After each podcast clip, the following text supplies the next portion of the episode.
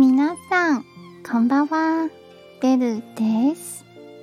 台湾の女子語を紹介しています。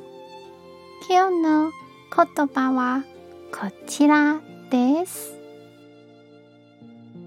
運命は変えることができます。それは自分の手の中に存在するものです。今日も一日お疲れ様でした。ゆっくりお休みくださいね。じゃあ、またね